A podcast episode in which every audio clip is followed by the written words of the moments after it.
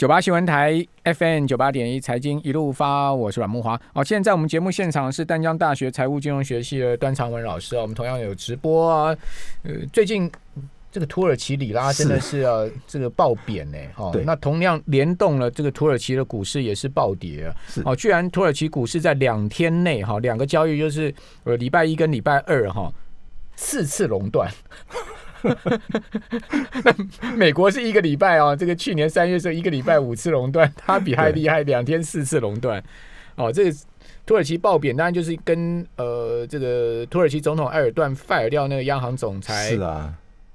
是有关系嘛？有关系啊，导致了这个外资信心的影响是对，所以呃，之前我们也有提到过一些，比方说呃，就是呃，开发中呃呃，已开发中的已开发的国家，它一天一天到晚在印钞票。对，那这些钞票的话，我们都呃感觉不到说为什么钞票这么多，物价都没有通膨。对，其实都往了这一些国家走了。对啊，其实跑到跑到这些通膨很厉害的，就巴西、土耳其，然后像俄罗斯通膨也蛮厉害。是啊所以大家如果大家如果有印象的话，我们现在虽然我们国内看不到通货膨胀的情况啊，但是国外啊有一些啊这个呃这个还未开发中的国家，比方说像啊南美洲了哈，还有土耳其那些国家的话，它币别贬值贬的非常严重啊，那它把利率抬高到百分之十七以上嘞。百分之十七到十九之间啊，但问题是土耳其的央行总裁为什么会被 fire？我觉得是利率抬抬的太。太高了，那当然总统很不爽嘛。是啊，因为埃尔段就很喜欢 fire 掉央行总裁，显示他这个 power 嘛。是啊，所以觉得土土耳其老百姓苦日子过不完。对啊，所以如果我们看到有一些国家哈，它的币别啊，当然我们呃，我们可能目前在台湾是换换不到土耳其币的现钞，但是有机器会有那个就是排高价，排有排高价，应该只有呃中国信托好像有中国信托，中国信托，或是说那个台湾银行应该有。有台湾银行也没有，台湾银行没有吗？没有，没有，没有。我我好像只有看到呃，中国信托，中中国信托银行是哦，哎，对对对。我我以为台湾银行什么没有没有。所以之前有一些国家的话，比方说呃，像俄罗斯啊，哈，它的它的那个卢比也贬了一段时间啊。那但问题是之前不是货币所造成的，嗯，但这现在看起来好像跟美国有一些关系的国家，嗯，哦，那它的货币。可能贬得非常严重，因为他接受美金啊。对，那他接受美金的话，就变成说，呃，这个美钞一天到晚在印钞，结果这些钞票都跑哪去？哎，那你说跑美国一半吗？那另外一半呢？跑哪去？一定是这些新兴国家嘛。基本上会爆贬，货币会爆贬的国家哦，就它金融第一个，它金融体系不稳定了。对，第二个就是说它的通货膨胀、物价上涨压力比较大了。没错。第三个呢，就是说，呃，他们的整个呃国际。金融交易系统啊，支付系统比较脆弱的啊，也比较容易受到这个害害这个国际秃鹰啊这个影响的，对不对？对。哦，那那这些新兴市场国家相对他们的这个资金就比较容易外流嘛，因为他们呃境内的资金持股持持有货本国货币的信心不够嘛。但是有一些国家，我们看它贬值非常严重的国家的话，哈。呃，这个国家可能啊，内部交易比特币的情况，或者是以太币的情况，那也非常严重哎。哦，他们可能老百姓就把货币赶快换换了，换成虚拟货币了。是啊，所以呃，早先我们看到，比方说像呃希腊，他们一些国家的话，也是在发生挤兑的情况啊。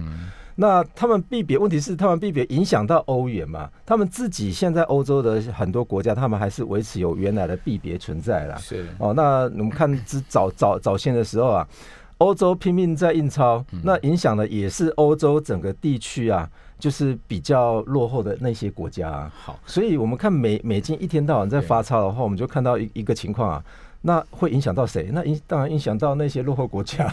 对，那。那美美国一直发钞，影响到台湾，最主要就是最近外资一直在卖台股。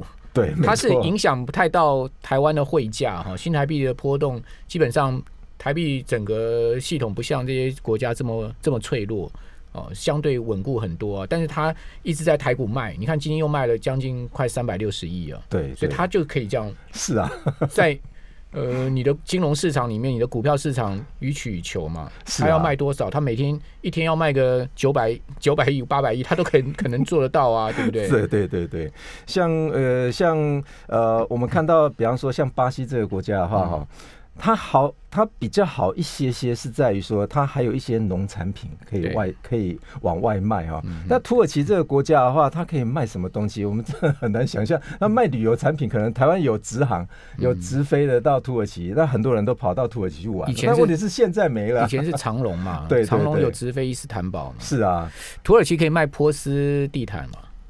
但是现在用地毯的人毕竟还是比较少 了。好，那段老师，你周游列国，你去过土耳其吗？哎，没有没有，你还没有去过，还没去过土耳其。好，就其实呃，很多人去土耳其就是去做那个热气球，哎，对对不对哈？然后那个听说还蛮值得一去的哈。那当然，呃，物价波动这么大哈，我想它相对社会也比较不稳定，哈，所以去土耳其旅游的我们的听众朋友可能呃最好出门逛街，晚上啊最好结伴了。我个人是这样觉得了。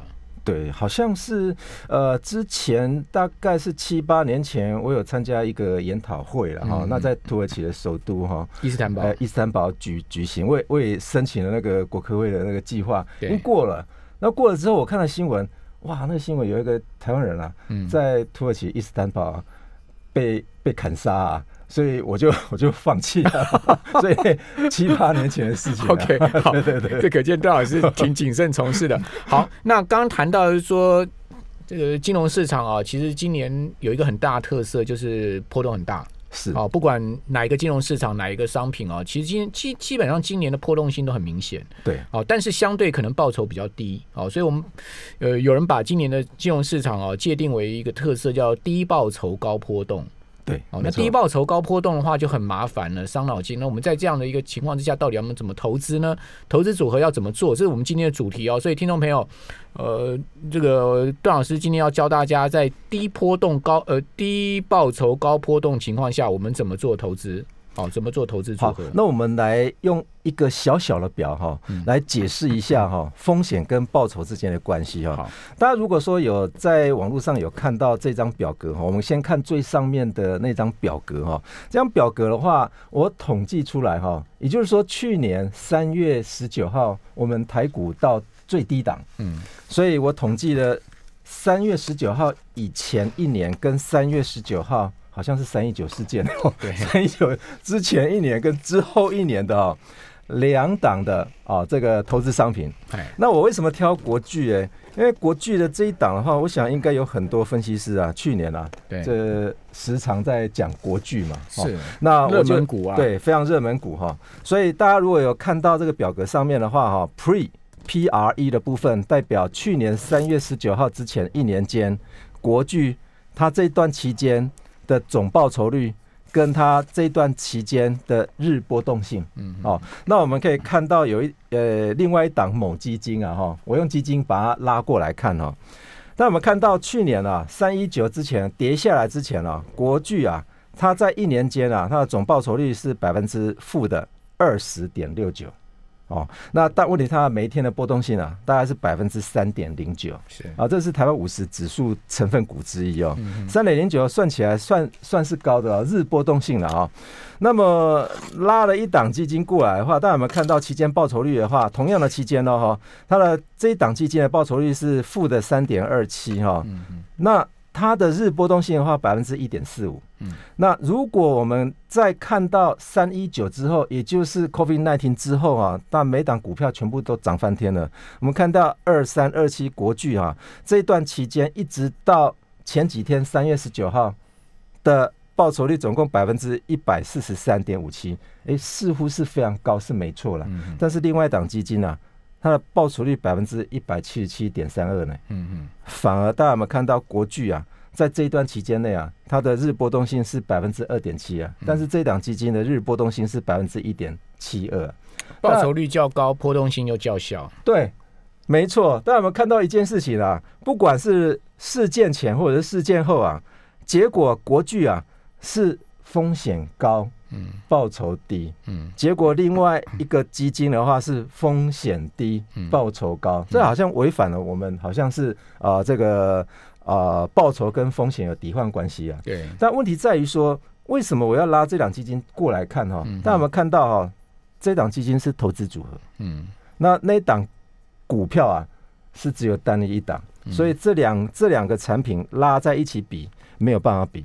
对，所以大家要记得一件事情啊，你不能把基金拉拉拉出来说哦。我基金赚的比台积电还要来得多，嗯，或者是说我台积电赚的比基金还要来得多，对，你不能这样这样子比，你不能拿单一股票去跟投资组合来比了。是没错，那这一档基金是国内的基金，嗯，而且我是从从呃就这段期间内哈排名第一，呃，也就是排除 ETF 以以以外哈，我把它拉出来，这档基金啊。是野村优质 S，后面还挂了一个 S 哈，那挂了 S，有人在问了哈，就是呃，其他的基金有些也有挂 S 的，比方说有很多基金后面都挂 A B C D 哇一堆啊，那大家就觉得说那个是前收还是后收哈？挂 S 的话是专业投资人投资的，嗯嗯啊，也就是你的资产。要去证明三千万元以上，而且懂得财务知识，哦，这个要去证明，你才能够在那个单位去买这个产品。这样，就你要到那个证券公司做一个证明了。不是，比方说你要买这档基金，这档基金是哪一个单位销售的？对，那那个销售要卖给你的话，对，那你要证明你是那个专业专业投资人的话，对，那你就是跟那个单位去申请这样。其实，呃。那个券商也有很多商品，它也是需要做专业投资人认证的。银行也有，银行比方说卖那个呃这个公债啊，或者是公司债的部分的话，有一些啊，呃，它是卖给专业投资人哈，那个手续费比较低啊。比方说我们说野村优质这个这档基金啊，如果是卖给一般投资人的话，那手续费呃就是内扣的手续费啊，管理费的话是百分之一点五啊。那如果是 S 型的这一档啊，是百分之零点零九嘞。那为什么他这档会被列为是要专业投资人的资格呢？呃，因为这一档它有分两分个呃，一般投资人买的，对，跟专业投资人买的。那专业投资人买的话，它的里面的内扣费用就会比较低哦。哎，主要是费用差距，对，费用差距。所以如果大家如果有买共同基金，你赚的钱比。股票来得多，但是你的风险又来得低的话，你不能拿来去跟股票去比啊。哦，这个是投资组合，所以我们现在讲的是投资组合跟一档个股的话，原则上是不能拿在一个天平上面去用标准差来去做比较的。那那我们到底该怎么做？好，这个我们这边先休息一下哈，回到节目现场，我们继续来请教段老师。九八新闻台 FM 九八点一财经一路发，我是阮木华。好，其实。台积电基本上就跟大盘同步了哈，所以占大盘的权重太高了哈。但台积电今天市值破了十五兆哦，因为今天大跌的关系哈，所以市值破掉了十五兆。那你说，哎，台积电有跌很多吗？它其实大概就跌到今年年初的位置了哦，因为整个一月到二月涨很多啊。那现在目前就是回吐了今年以来的涨幅了哦，现在目前是这样的一个情况。不过呃，也是跌破了季线了哈。好，那。